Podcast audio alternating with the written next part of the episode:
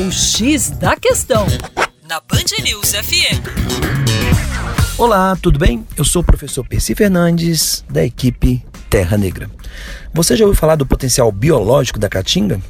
Pois bem, Euclides da Cunha, no livro Os Sertões, descreve o homem sertanejo como sendo forte, esperto, resignado e prático.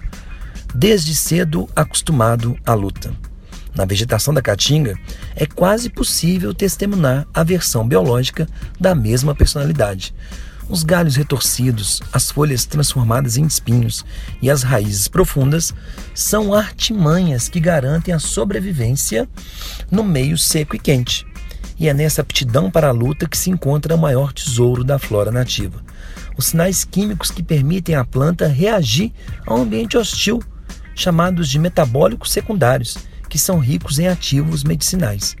Um levantamento preliminar, feito em apenas quatro municípios de Pernambuco nos anos 90, listou mais de 400 plantas com potencial fitoterápico desenvolvido recentemente pelo Ministério do Meio Ambiente.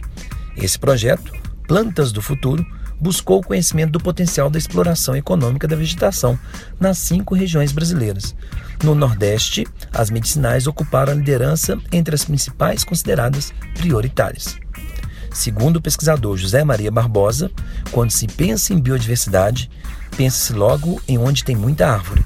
Mas a caatinga, quimiodiversidade da caatinga, aliás, é uma coisa impressionante, considerando outros biomas do Brasil. Ele é capaz de descrever um sem número de plantas da caatinga indicadas para o tratamento de diversas doenças, como a asma e diabetes, além de potencial para cosméticos e óleos essenciais. Para mais, acesse o nosso canal youtube.com barra Terra Negra. Um abraço!